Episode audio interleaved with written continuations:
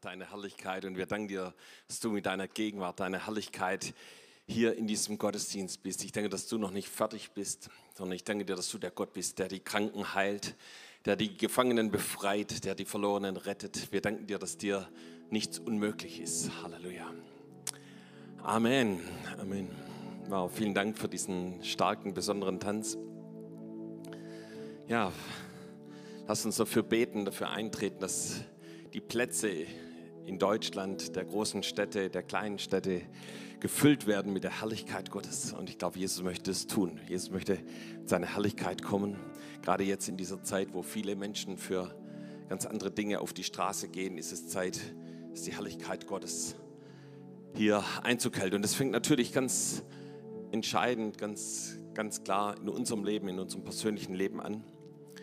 Ja, und äh, wir können mal Johannes aufschlagen. Darüber werde ich heute ein paar Sachen sagen. Und da lesen wir auch schon im zweiten Kapitel was von der Herrlichkeit Gottes.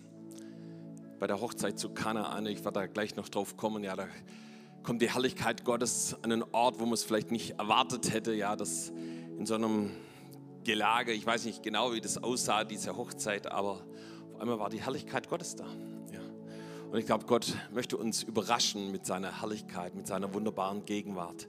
Vielleicht an Dingen, wo wir es gar nicht erwarten, wo wir es uns vielleicht gar nicht vorstellen. Ja, ähm, der Titel hier von der heutigen Predigt heißt Meno, bleiben.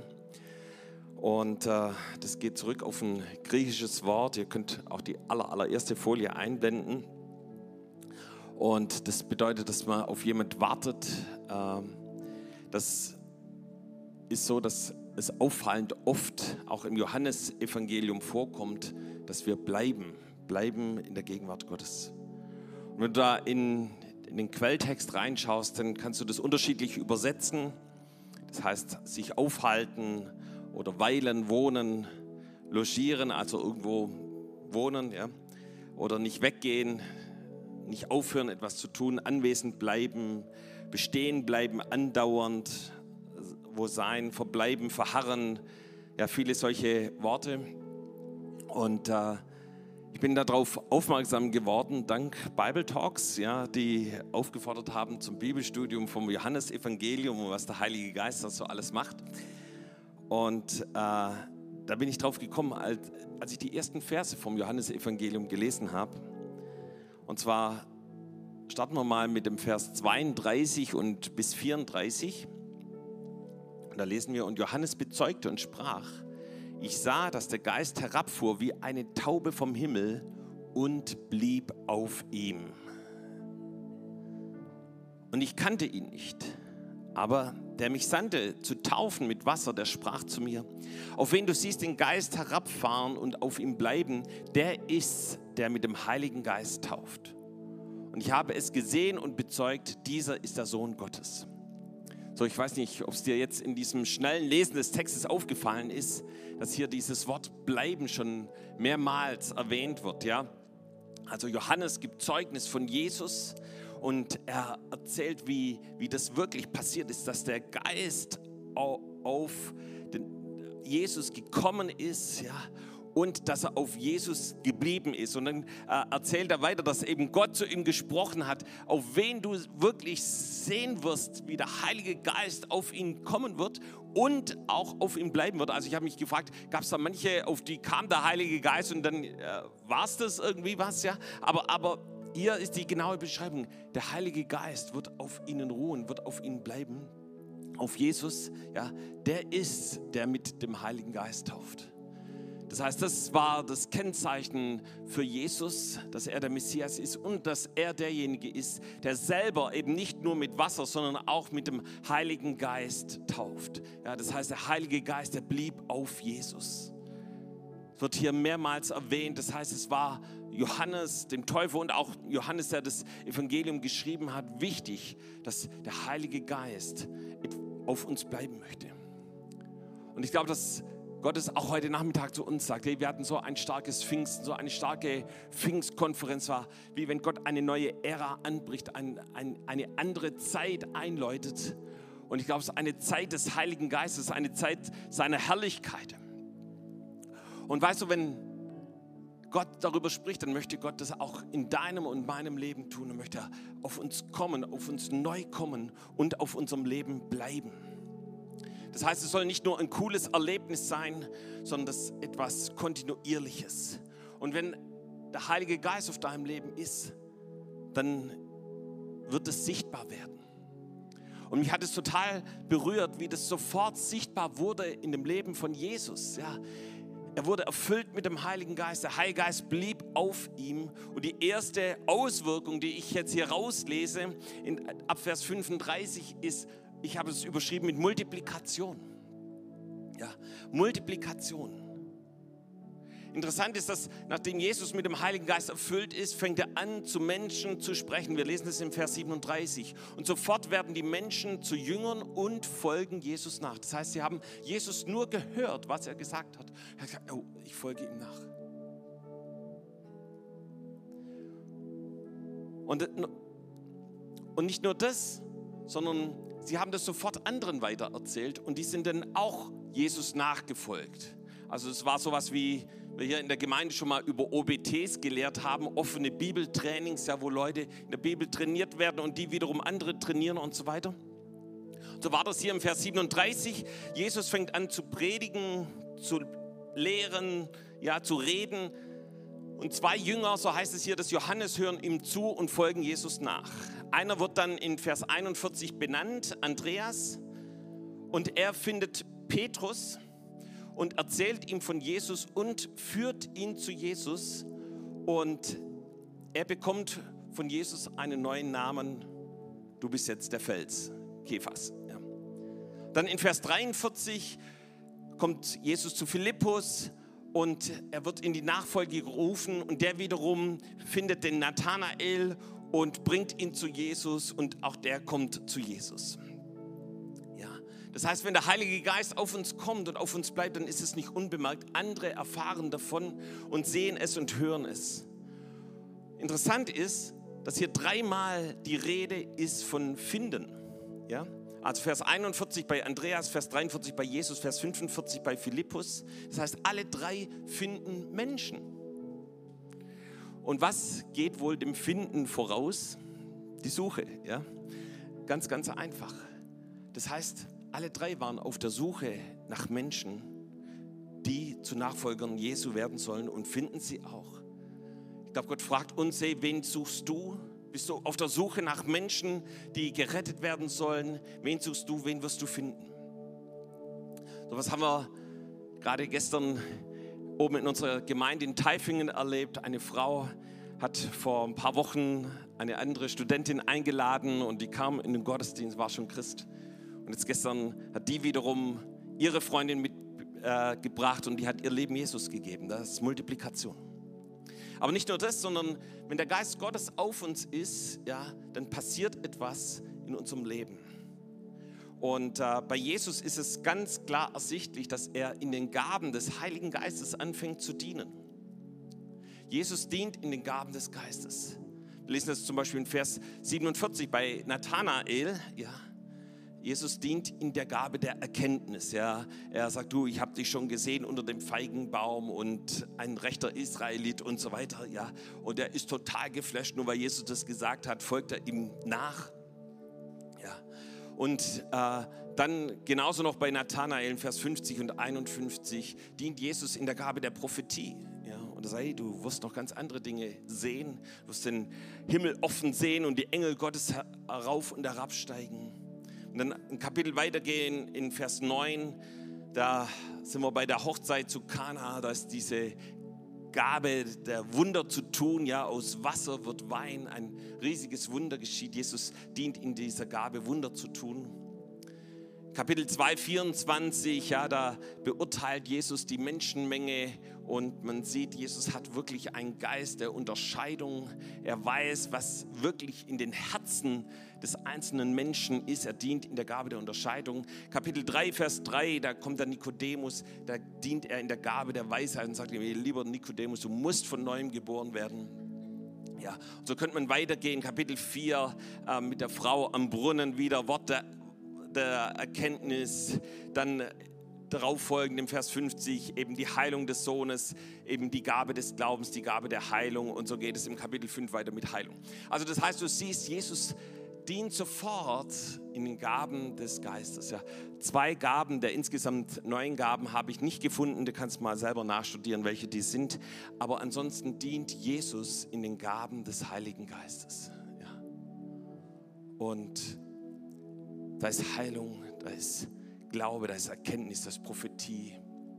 Jesus dient darin. Und ich glaube, das ist ein Kennzeichen, wenn der Heilige Geist auf uns bleibt, dienst du in den Gaben des Geistes, wie wir es auch heute hier im Gottesdienst schon erlebt haben. Und diese Verheißung, dass der Heilige Geist auf uns bleibt, die gilt auch ganz konkret für uns. Also es ist nicht nur ein Privileg für Jesus gewesen, sondern in Johannes 14, in Vers 16 und 17 lesen wir, dass das direkt auch mit uns zu tun hat. Und da sagt Jesus, und ich will den Vater bitten, und er wird euch einen anderen Tröster geben, dass er bei euch sei in Ewigkeit. Den Geist der Wahrheit, den die Welt nicht empfangen kann, denn sie sieht ihn nicht und kennt ihn nicht. Ihr kennt ihn, denn er bleibt bei euch und wird bei euch sein, wird in euch sein. Und das ist die Verheißung für uns, dass er den Vater bittet, uns den Heiligen Geist zu geben, der bis in Ewigkeit bei uns bleibt. Also wenn du irgendwas mitnehmen möchtest in die Ewigkeit, ich kann dir sagen, den Heiligen Geist kannst du mitnehmen. Ja? Der bleibt in dir bis in Ewigkeit. Äh, er ist der Tröster, er ist der Beistand, er ist der Geist der Wahrheit, der uns hilft, der mit uns ist, der uns in alle Wahrheit hineinführt. Ja? Und hier die ganz klare Unterscheidung, ey, es geht nicht, wenn du in der Welt lebst, die Welt kann ihn nicht empfangen, die Welt kennt ihn nicht, aber der Heilige Geist, der bleibt in uns und er wird in uns sein. Und, äh, und das ist das, was Gott möchte, dass du mit dem Heiligen Geist unterwegs bist. Und ich glaube, dann werden die gleichen Dinge möglich, die auch bei Jesus möglich gewesen sind. Ja, wenn wir das Johannesevangelium anschauen, dann spricht er nicht nur davon, dass der Heilige Geist in uns beständig bleibt, sondern er geht an vielen Stellen auch darüber ein, dass das Wort Gottes in uns bleibt. Und es gab Leute, mit denen Jesus zu tun hatten, in denen das Wort Gottes eben nicht wohnte. Von denen lesen wir zum Beispiel Johannes 5, Vers 38. Und sein Wort habt ihr nicht in euch wohnen, denn ihr glaubt dem nicht, der es gesandt hat. Also da gab es wohl Menschen, zu denen hat Jesus geredet. Die haben das Wort Gottes gehört, aber es, es wohnte nicht, es blieb nicht in ihnen. Ja. Aber Gott möchte, dass wir das Wort Gottes aufnehmen und dass das Wort Gottes in uns lebt. Und ich möchte dich fragen, hey, wo wohnt die Bibel bei dir zu Hause? Ist sie auf deinem Regal, in deiner Handtasche, eingestaubt auf dem Nachttisch? Oder bist du jemand, der das Wort Gottes liest? Studierst du das Wort Gottes? Arbeitest du mit dem Wort Gottes? Und leider gibt es immer wieder Christen, die mit dem Wort Gottes auf Diät sind. Und äh, da gibt es vielleicht ein Wort des Tages, aber irgendwie nicht mehr. Aber ich glaube, Gott möchte, dass wir uns immer wieder diese Zeit nehmen, jeden Tag und eintauchen in das Wort Gottes.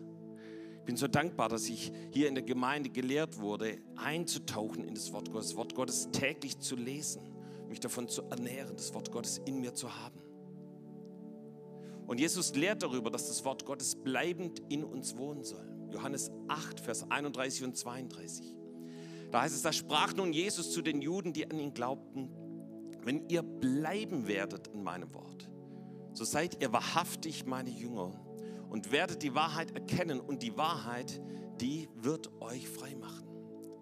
Auch hier ein, ein Bleiben, ein beständig Sein in dem Wort Gottes. Und du kannst es hier übersetzen mit nicht weggehen, nicht aufhören, anwesend bleiben, bestehen bleiben. Und wir sehen in diesen zwei Versen, dass nur die, die im Wort Gottes bleiben, die sind wirkliche Jünger Jesu. Nichts anderes befähigt uns dazu. Nachfolge und das Wort Gottes zu studieren, die gehören zusammen. Und es führt dazu, die Wahrheit zu erkennen. Ja? Nicht auf Lüge, auf Täuschung einsteigen zu müssen. Jesus zu erkennen und was in unserem Herzen ist, genauso auch zu erkennen, Und das macht uns wirklich frei. Und das war ein Thema mit dem Wort Gottes, was Johannes hier im Johannesevangelium des Öfteren aufgegriffen hat. Und ich möchte dazu noch mal eine Bibelstelle lesen, weil ich glaube, dass Gott richtig zu uns reden möchte und sagt, hey, das ist absolut wichtig. Und zwar in Johannes 15, die Verse 4 bis 11. Da heißt es wieder, bleibt in mir und ich in euch. Wie die Rebe keine Frucht bringen kann aus sich selbst, wenn sie nicht am Weinstock bleibt, so auch ihr nicht, wenn ihr nicht in mir bleibt. Ich bin der Weinstock und ihr seid die Reben. Wer in mir bleibt und ich in ihm, der bringt viel Frucht, denn ohne mich könnt ihr nichts tun. Wer nicht in mir bleibt, der wird weggeworfen wie eine Rebe und verdorrt. Und man sammelt sie und wirft sie ins Feuer und sie müssen brennen. Wenn ihr in mir bleibt und meine Worte in euch bleiben, werdet ihr bitten, was ihr wollt und es wird euch widerfahren. Darin wird mein Vater verherrlicht, dass ihr viel Frucht bringt und werdet meine Jünger. Dann geht es weiter, wie mich mein Vater liebt, so liebe ich auch euch. Bleibt in meiner Liebe. Wenn ihr meine Gebote haltet, so bleibt ihr in meiner Liebe, wie ich meines Vaters Gebote halte und bleibe in seiner Liebe. Das sage ich euch, damit meine Freude in euch bleibe und eure Freude vollkommen werde. So, Jesus sagt hier, dass wir in dem Wort Gottes bleiben sollen. Ja, das, er vergleicht es mir mit dem Weinstock und der Rebe, die an, angeschlossen ist, angedockt ist, sich davon ernährt.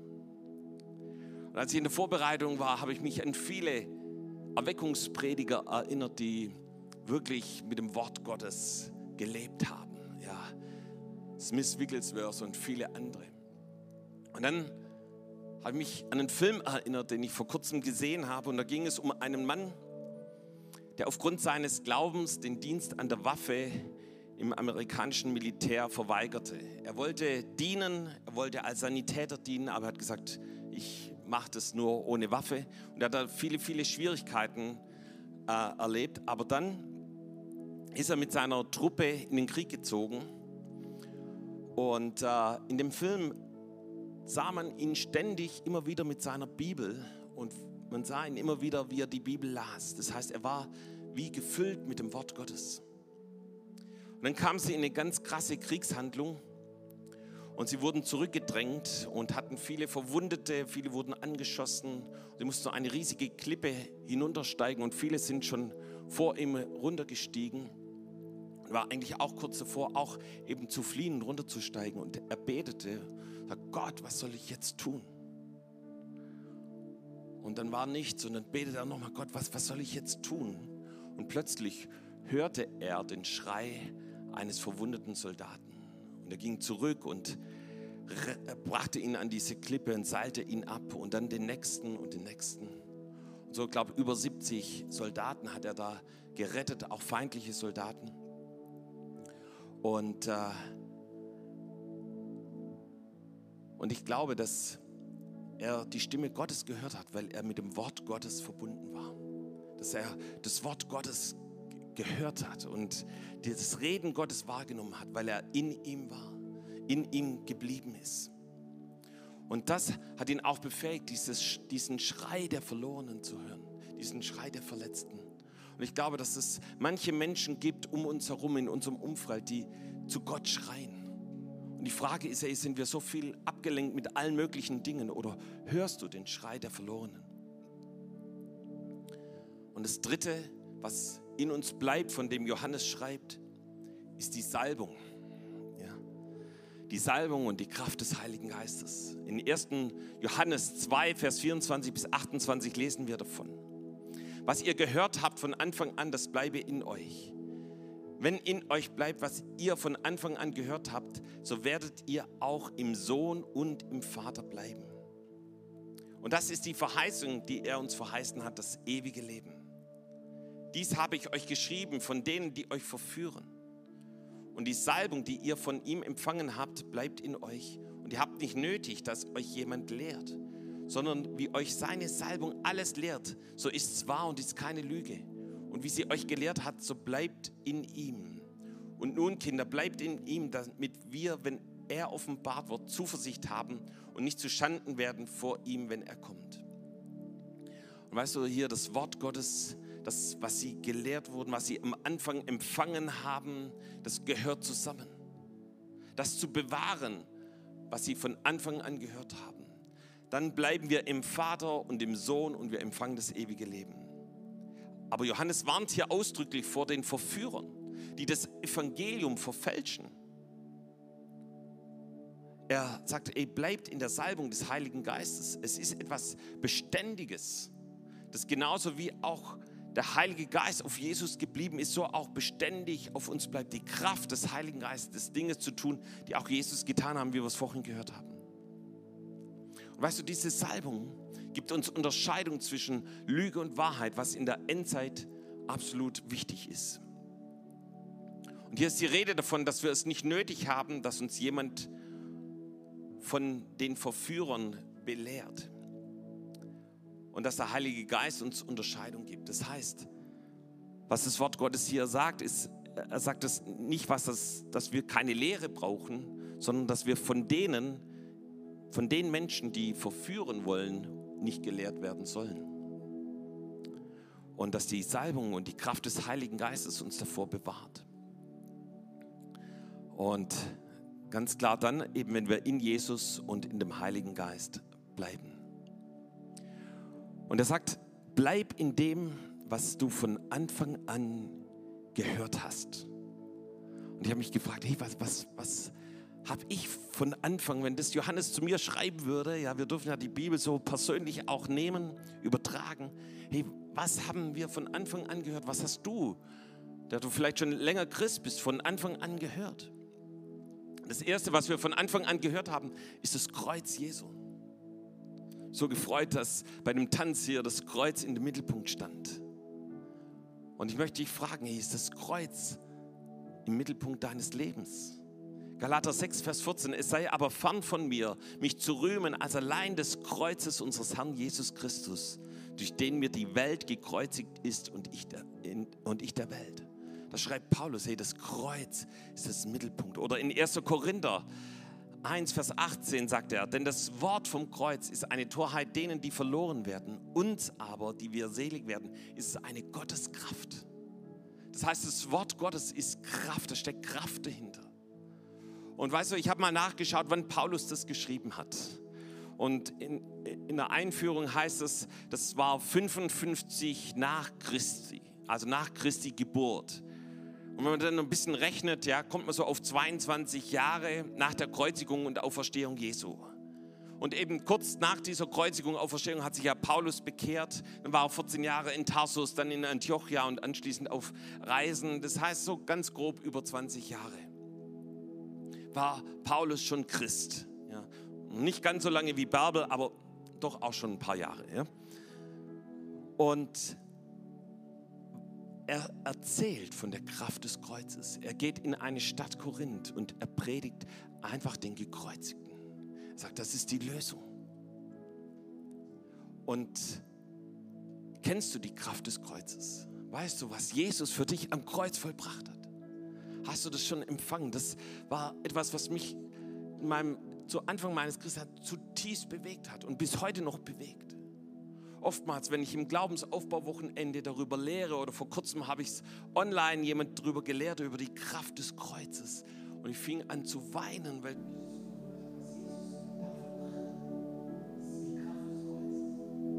das heißt, dass wir auch unser eigenes Leben, unser Ich niederlegen am Kreuz, unsere Sünden bekennen.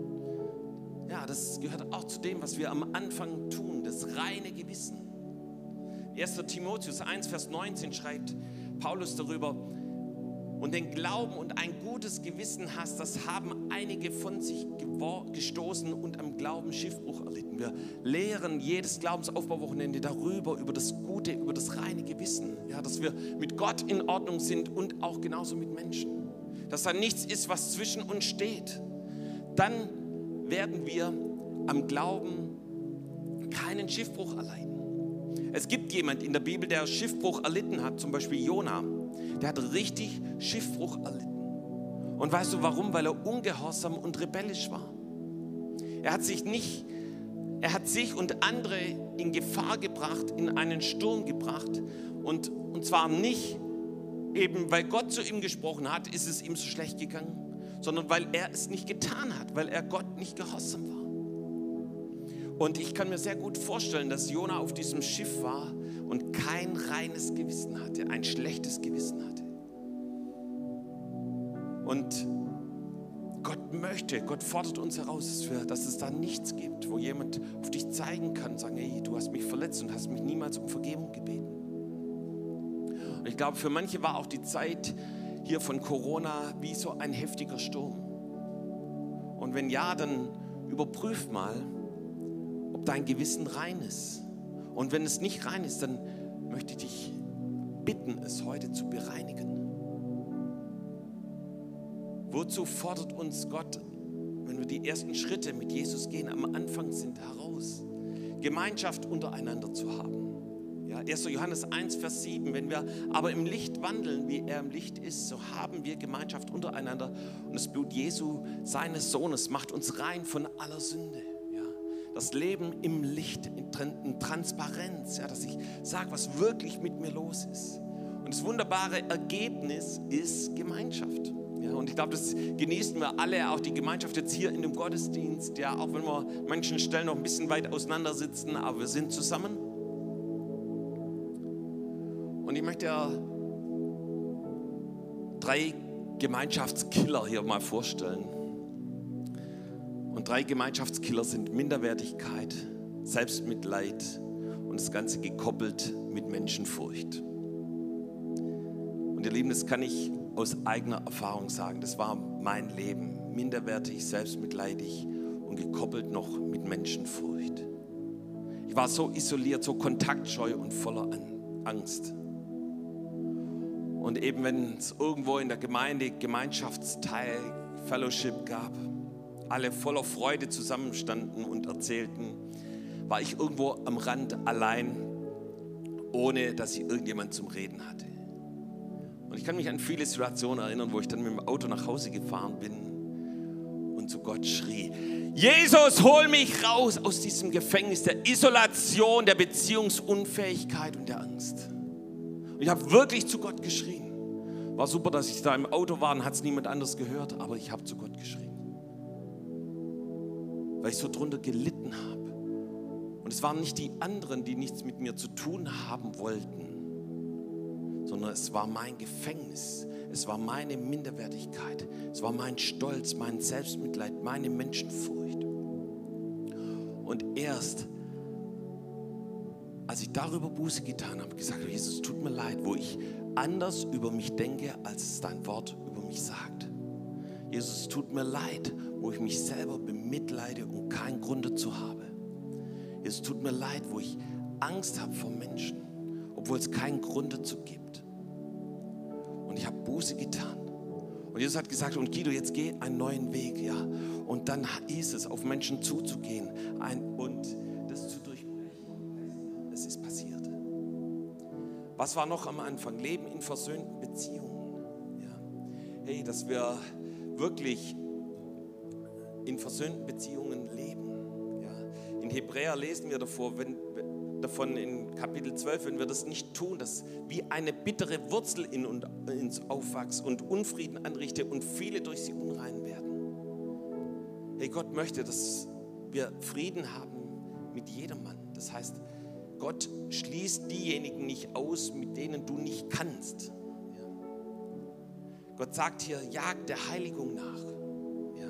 Das heißt, dass wir unser Leben wirklich mit Gott in Ordnung bringen. Und Erinnere dich doch daran, wie war das, wo du das das erste Mal getan hast? Welche Freude, welche Begeisterung. Wie hast du den Heiligen Geist erlebt und er kam auf dich? Und ich glaube, das sollte nicht eine Anfangserinnerung sein, sondern es sollte ein Leben in einer beständigen Fülle des Heiligen Geistes sein. Es geht weiter, dass wir verwurzelt sind in der Gemeinde. Ja, Kolosser 2, Vers 7. Und weißt du, was Gott hervorbringen will in all dem, ist bleibende Frucht. Ja. So in Johannes 15, Vers 16 heißt, er möchte, dass wir Frucht bringen und diese Frucht bleibt. Und dann sind wir wieder am Anfang, dann fängt Multiplikation an und Gott möchte, dass wir andere Menschen genauso auch eben zum Glauben bringen.